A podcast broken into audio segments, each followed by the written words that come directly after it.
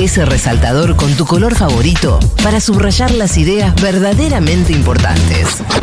Seguro la Habana.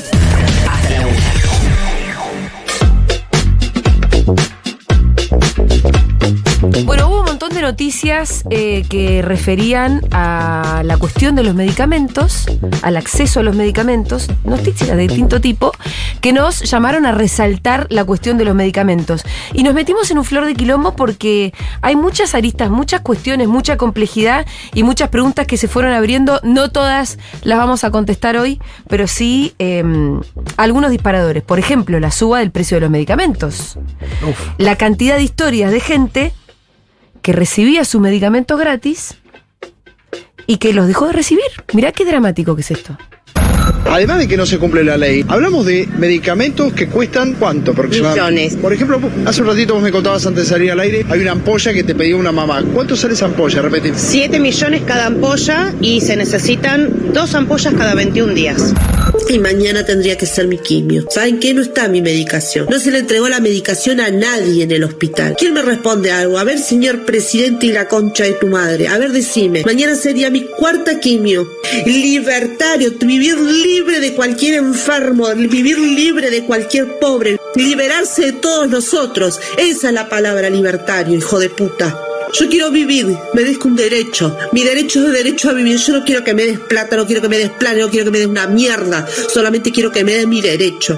Mi derecho a vivir. Soy madre, tengo dos hijos. ¿Me pasa algo? ¿Qué mierda? A ver, ¿ustedes se van a hacer cargo de mis hijos?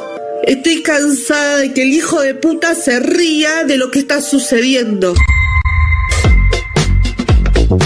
Bueno, mientras escuchamos este drama, eh, en paralelo podemos empezar a ver que hay algunas notas, o más que notas periodísticas, diría operaciones, porque el otro día puse La Nación Más y lo escuché a Majul que empezaba a hablar de las irregularidades en la compra de medicamentos.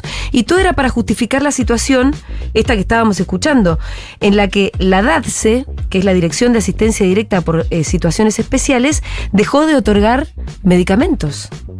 Eh, y además lo movieron del Ministerio de Desarrollo, del Ministerio de Desarrollo Social al Ministerio de Salud, qué sé yo. El problema es que dejaron de otorgar medicamentos amparados en una supuesta irregularidad. Yo digo supuesta de verdad porque cuando lo escuché a Majul veía las cosas que describía Majul. Y, un, y la irregularidad más atroz que él contaba era que se hacían compras vía mail. Y yo digo, bueno, pero pará, y No iba con la plata. eh, En la época aparte, un mail queda registrado, así que está bien. Entonces, me fui a, fui a leer alguna nota que hubiera con, con- con la causa penal y me di el trabajo de leer cuáles eran las irregularidades. No se verifican, o sea, lo más grave es que eh, había contrataciones, o no sé si habrán sido contrataciones, o qué sé yo, algunas comunicaciones por mail para comprar los medicamentos. Pero imagínate que En todo hubiera. caso que se investigue, pero por ahora lo que parece es una pantalla para tapar el hecho de que la DATSE no está dando los medicamentos. Pero Aparte hay una acción, una acción continua, no eh, que, que la decisión es, donde hay algo que auditar o algo que cosa, cortamos todo y auditamos. Bueno. Pero vos podés seguir entregando ¿Y los sí? medicamentos mientras auditás, podés seguir entregando las cosas mientras Exacto, auditás. dé- déjenme que le- de- les diga esto. La DATSE cree que es. El otro día cuando hablábamos con Kreplak, hace una semana atrás más o menos, él fue el primero que nos dijo, bueno, ojo porque están cerrando la DATSE. Y yo, en vez de decirle para, para, para, como Fantino, medio que la dejé pasar, aunque me acordé, porque yo no sabía lo que era, con lo cual tuve que ir después a googlear.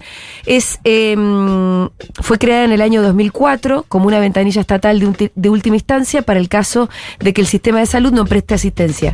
Muchas veces los pacientes que llegan a esa dependencia, que cuenta con 56 delegaciones en 23 provincias, padecen enfermedades infrecuentes, pero otras requieren medicamentos caros para enfermedades graves, prótesis o insumos para electrodependientes. La oficina también otorga ayudas directas a pacientes que no pueden afrontar tratamientos más sencillos y económicos. Para que se den una idea, en el año 2023, 22.500 entregas de medicamentos y 6.170 subsidios para insumos y medicamentos de alto costo entregó la DATSE. Por sus oficinas en una época normal pasan unas 200 personas por día para solicitar asistencia, que deben demostrar que no recibieron la respuesta adecuada en otras instancias, que bueno, el resto del sistema de salud argentino, que ya vamos a entrar en Sí, eso. ¿no? Cuando Maratea dice que reemplaza al Estado y te enterás Sí. de la edad, se te das cuenta que, No que reemplaza. había una oficina del Estado destinada. Por Claro. supuesto que puede haber gente que. Y Maratea no recibe 200 personas con problemas por día. Exacto. eh, evidentemente había o hay un, un- un espacio Sí. en el Estado para, para atender Para esos problemas. casos, ¿no? Pero evidentemente quizás, bueno, hay algunos que no llegaron por ahí o que así todos Sí. los Bueno, por eso, pero no llega a la siguiente todo. pregunta, que es. Eh, esto es la DATSE, que es este, esta dirección tan específica y especial para casos tan especiales. Pero eh, nos lleva un poco a la pregunta de. ¿Quiénes fabrican los medicamentos en Argentina? ¿Quiénes los compran? ¿Cómo se compran? ¿Qué precio tienen? ¿Quién le pone el precio? Eh, y obviamente que nos lleva a eh, la situación actual que es la suba del precio de los medicamentos, que es otro de los grandes temas, ¿no? Que, que- que salen en las notas y en los noticieros y que están empezando a formar parte un poco de eh, el gran drama nacional. Sí, es una discusión a nivel global también, ¿no? Porque los estados Sí. promueven la investigación. eh, a- apoyando económicamente a los laboratorios. Después los laboratorios lanzan drogas que son muy baratas de producir, pero carísimas de, comprar y que en realidad el mayor gasto fue de investigación que muchas veces se ha aportado por el Estado. Bueno, sube, suben el precio de los medicamentos. Ahora les voy a dar algunos datos eh, del CEPA, que sacó un informe sobre esto. Pero antes quiero que escuchemos a María Fernanda Boriotti, que es presidenta de la Federación Sindical de Profesionales de la Salud. Y nos habla un poco sobre esta circunstancia de la DATSE y sobre eh, los cambios en el DNU y la repercusión que esto tiene en los precios.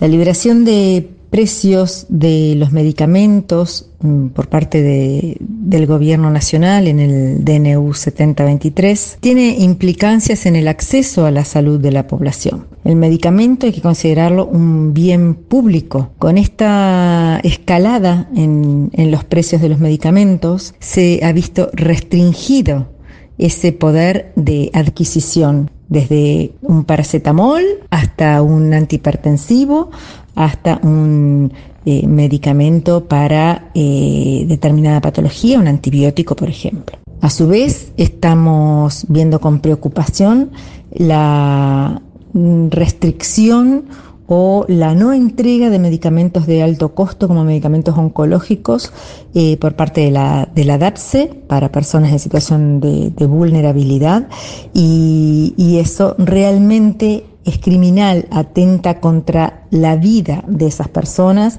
eh, en patologías que no pueden ver postergado eh, ni dilatado su tratamiento. Los medicamentos están subiendo sus precios. eh, los más consumidos por adultos mayores eh, sufrieron algunos un incremento del 83% en enero, el último enero. Sí. Y en promedio, eh, una suba de 31% de los 10 medicamentos que más eh, aumentaron. Esto destaca un informe de del CEPA, del Centro de Economía Política Argentina, que es el de Hernán Lecher y Julia Estrada. Sí, y es muy distinto a, no sé, un eh, queso que un jubilado deja de Bueno, comprar. totalmente. no, no Pero son- mira, el aumento generalizado eh, del 13, coma- dentro del aumento generalizado del 13,6% fue en enero, que sufrió la canasta de medicamentos, se destaca la suba del 31% en promedio de los 10 medicamentos que más aumentaron. Estos son los, lo- los, los números que hay que tener en la cabeza. El aumento generalizado es del 13% y los 10 que más se usan del 31%. Para pasar un poco en limpio. Em, bueno, ¿Cuáles son las regulaciones que conocemos que, que tiene la industria farmacéutica? Básicamente un poco sobre los precios, un poco. Y también existe la ley de prescripción de medicamentos. Claro, medicamentos genéricos. Exactamente. Eh, ¿Qué es de Ginés? ¿Qué de Ginés? Gobierno es Y que es muy importante también en la constitución después del precio. Porque lo que dice básicamente es que el médico no te tiene que, no te puede prescribir una marca, sino que te tiene que poner cuál es la droga. Entonces vos después cuando llevas a la farmacia, en vez de pedirle ribotril, le pedís, no me acuerdo cómo se llama la droga, pero fíjense cómo tenemos la cabeza seteada en la marca más que en la droga que Sí, necesitamos. el médico lo que sí podía hacerte era decirte, sugerirte verbalmente una u otra marca, después también lo puedes hablar con el farmacéutico, y ves, y ahí puedes comparar precios, porque también está esto de si el médico, eh, no sé, fomentado porque lo mandaron a un congreso, porque le llevaron cositas, porque no sé qué, te dice, bueno, esta es la marca que tenés que consumir, y por ahí vas y compras la marca Sí. que es exactamente igual a otra, que vale la mitad.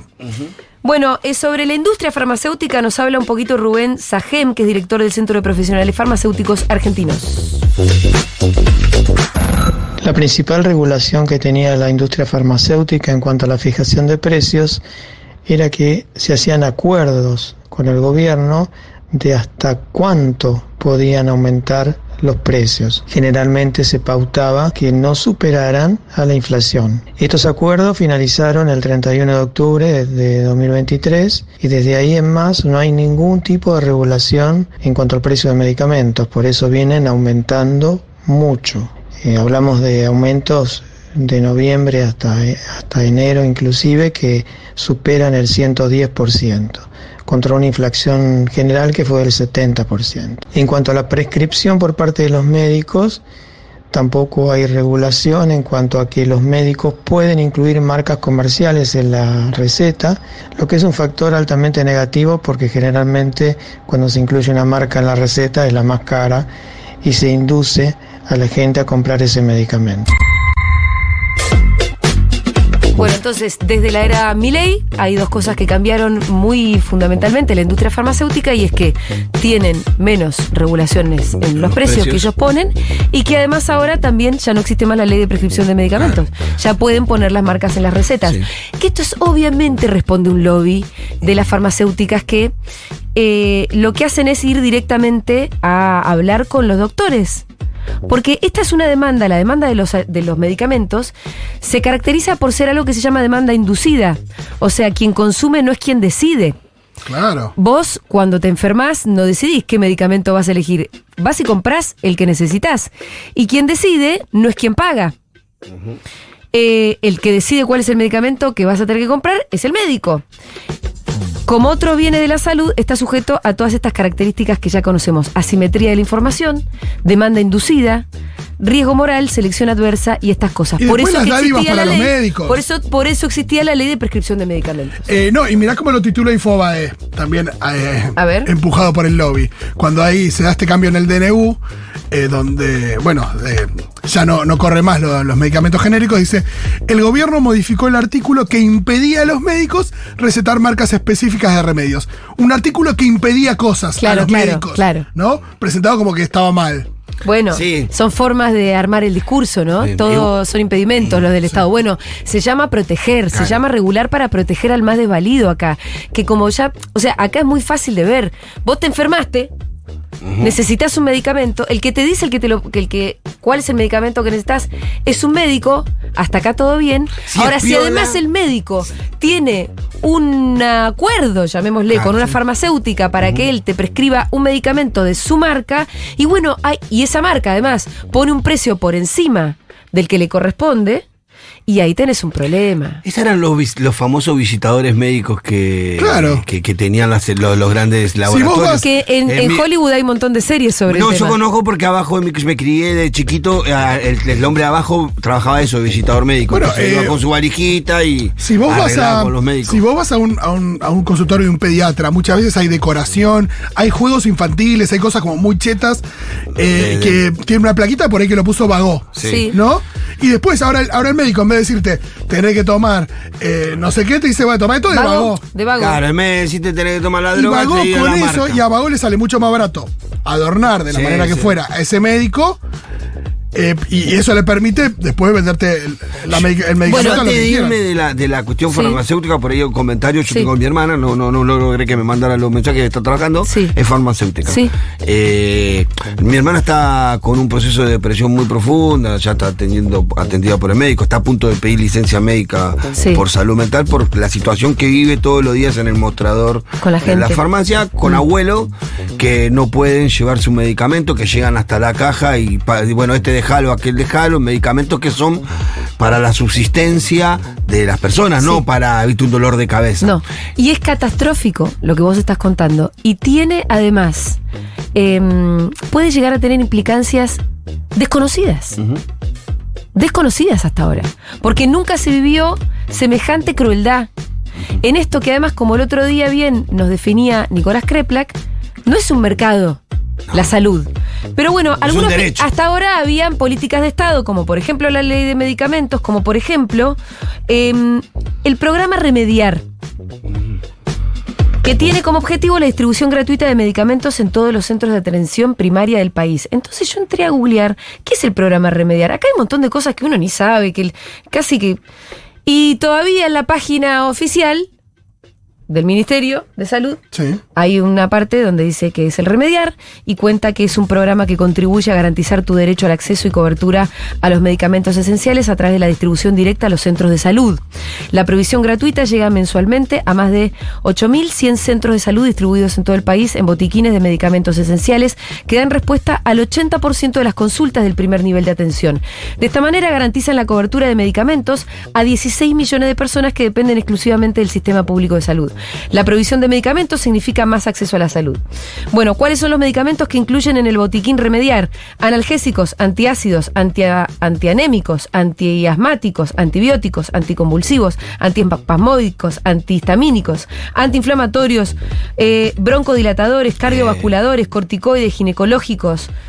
Por ejemplo, la pastilla para abortar. Lo, lo más. Eso lo- está adentro del plan Remediar que, como le decía, da una cobertura a 16 millones de personas en 8.100 centros de salud en todo el país. ¿Sabés lo que más reparten? Sí. Son los, eh, los, eh, los, eh, los PAF. Bueno, Porque en los sectores populares eh, la enfermedad más común por el tema de humedad y las condiciones en las que vive son pulmonares. espérenme porque quiero que escuchemos a Rubén Sajem, director del Centro de Profesionales Farmacéuticos Argentinos, sobre el plan Remediar. ¿Qué va a pasar?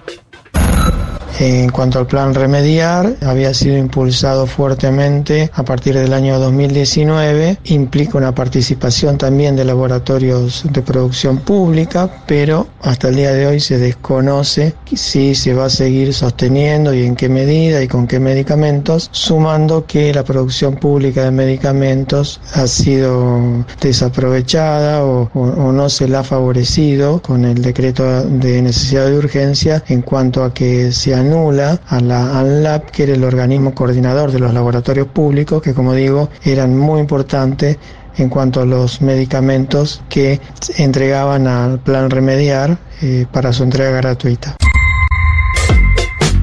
Bueno, qué importante, ¿no? Es el Estado. Qué importante es el Estado. Sí, acá la estoy viendo eh, en realidad en un tuit a Carla Bisotti, 2021, diciendo que en Santa Fe habían entregado el, bo- el botiquín número 4 millones de programa Remediar. Eh, 4 millones de botiquines a 2021 y estoy viendo también que en 2022 eh, hubo una ampliación del programa eh, incorporando enfermedades más complejas y Sí. medicación vinculada a la salud reproductiva. Sí, Eh, bueno. el botiquín es más nutrido a partir del 2022 Eh, qué importante es el Estado, qué importante es nuestro sistema de salud pública, porque esto lo hago muy breve, pero eh, vieron que nuestro sistema de salud em, es mixto, se lo llama así. Sí. Tenés todo el sistema de salud público, son los hospitales públicos, los centros de salud, las salitas, etcétera, etcétera. Después tenés las prepagas, que son de las obras sociales, que sobre eso también va a haber lío, otro día lo podemos abordar. Eh, perdón, las, pre- em, las obras sociales, quise decir, y tenés las prepagas, la que a veces también eh, se Algunas combinan. están vinculadas, pero otras Sí, por no. eso. Yo, por ejemplo, eh, estoy afiliada a Accord, que es de el gremio. Y ahora se me fue. Bueno, ¿me buscas cuál es Accord? Bueno. Eh, Buscale para Ah, que no la atiendan sé, bien, porque no, no encima sé. si no sabe No, dónde- no. Cuando vaya Pero a es atender increíble la que- laguna que sí. acabo de tener, porque vengo reconcentrada. Bueno, el sistema de salud es mixto. Tenés prepagas, tenés eh, Eh, la- las obras social sociales y, y tenés los hospital hospitales públicos. Las prepagas, ustedes lo saben. Sí, a quienes tenemos prepaga. prepagas, nos llega un mail en los últimos meses donde nos aumentaron la cuota de manera, pero completamente desmedida respecto de nuestros ingresos. ¿Por qué? Por el famoso DNU y la desregulación que las habilitó para que lo hagan. Entonces, ¿qué pasa? Hay mucha gente que se empieza a dar de baja de la prepaga. Entonces hay mucha gente que empieza a caer, para usar los términos de ellos, Hospital público. en el hospital público. ¿Cuál es la situación en este momento de los hospitales públicos? Nos lo cuenta Isabel Mazo, que es médica integrante de la Mesa Nacional del AMRA, que es la Asociación de Médicos Argentinos. El Unión déficit personal. que estamos teniendo en insumos básicos para la atención de los pacientes, eh, guías de suero, eh, gasas, medicamentos para las embarazadas. Entendemos que esto tiene que ver, por un lado, con que se abren las licitaciones y muchas licitaciones quedan vacías porque no se presentan directamente los proveedores del Estado que se han presentado siempre o dan precios excesivos, duplicando o triplicando los costos cosa que resulta verdaderamente imposible en un presupuesto que ya está pactado desde el año pasado. Los hospitales están abarrotados, muchos han dejado sus obras sociales y está pasando a la atención en los hospitales públicos, dado que no pueden afrontar el costo y entre esta situación del aumento de la atención de los pacientes y el déficit de los insumos, pone a todo el personal, sobre todo profesional, en un estado de malestar. No podemos dar ningún tipo de solución. Bueno, obviamente los hospitales están colapsados porque no les llegan los insumos, porque hay cada vez más gente, además también era lo que nos decía Kreplak en la nota que le hicimos la semana pasada. En esa nota además él eh, dijo algo que me pareció que es entre básico pero muy importante, y es que la salud no es un mercado, y que de hecho hay uno de los teóricos de los que siempre cita mi ley, que descubrió, dijo, oh, me di cuenta de algo. Hay un límite. Hay un límite. Y era ese. A ver, escuchemos a Nico. Lo que se sabe hace muchísimo tiempo es que la salud no es un mercado, porque a diferencia de si uno quiere comprar una taza o unas zapatillas que uno elige, cuando uno va al médico, el médico le dice usted tome tal pastilla, vos ya no puedes elegir. Tenés que comprarlo sí o sí y no sabes cuál. Si te dicen la, la que tal marca, vos vas y compras esa, porque el que sabe es otro. ¿Qué pongo en juego, doctor, si no compro? Y se puede morir. Bueno, vas y lo compras. Entonces, eh, ¿cuál es el precio de eso? No tiene, no, no hay competencia contra eso. Pero el vocero presidencial Adorni, ¿qué contesta siempre? Ah. Contesta lo siguiente. Consultarte por esto que ha- se ha conocido el viernes, que es el déficit cero. La última vez había sido durante el gobierno de Cristina Fernández. Desde la oposición critican esta definición eh, basándose en cuestiones que tienen que ver, como vos dijiste recién, por ejemplo, con la dirección de eh, entrega de medicamentos oncológicos, en el sentido de que el modus operandi del gobierno es frenar absolutamente cualquier tipo de entrega, como hicieron con los alimentos, y así alcanzar el déficit cero, y por otro lado, con la falta de acuerdo con las universidades, con el CONICET, están advirtiendo también eh, la gruesa cantidad de científicos que van a emigrar, si este déficit cero es el que efectivamente pretende el gobierno con este costo. Gracias. no podemos gastar más de lo que tenemos. No solo que te lo marca la, la- realidad y te lo marca el, la triste historia argentina, y efectivamente este daño que se le ha hecho a la Argentina nosotros no vamos a participar. No nos votaron para eso y no tenemos ninguna intención de seguir destruyendo a la Argentina, sino todo lo contrario, terminar con 20 o 20 y pico de años de esta última etapa de, de destrucción de la Argentina, terminar de una buena vez, cueste lo que cueste. No hay plata. Bueno, pero. El déficit, se- el superávit, o como quieran, o el déficit cero, se logró haciendo recortes absolutamente crueles. Sí, pero el avión, pero el presidente se fue con un avión, eh, con un avión estatal a corriente un acto parti- partidario. Bueno, pero pero eso- plata. Igual para mí ese no es el problema, Pitu. ¿Qué quiere que te Pero a mí me parece que si vos estás ajustando a los jubilados, estás ajustando a los medicamentos, estás ajustando a los comedores comunitarios para llegar a un déficit cero, y me parece que sí, tiene que ver. Sobre todo te ¿Por qué? diría que Porque más bien hace- simbólico, porque Claro, en es realidad no cambia las cuentas. No, las no cuentas cambia la se cuenta. cambian por la enorme transferencia de recursos Sí, que sí, sí. se da Eso cuando vos desregulás a los mercados monopólicos, ponen el precio que quieren y después a nosotros no nos alcanza porque está Pero todo muy caro. No, pero la justificación de eso es el déficit cero. ¿no? Y con el déficit cero ellos justifican todo y El tema es que después ellos hacen un marketing con la pelotudez de que él viaja en, en avión de línea, Claro, de que no hay más sanguchitos y medialunas en la Casa Rosada. pelotudez. Y eso es una gran pelotudez. El problema no es ese y es desviarnos la atención. Entonces lo que tenemos que saber es que, por ejemplo, en este caso, las farmacéuticas van a tener unos márgenes de rentabilidad muchísimo más altos de los que ya tienen a costa de la salud del pueblo argentino.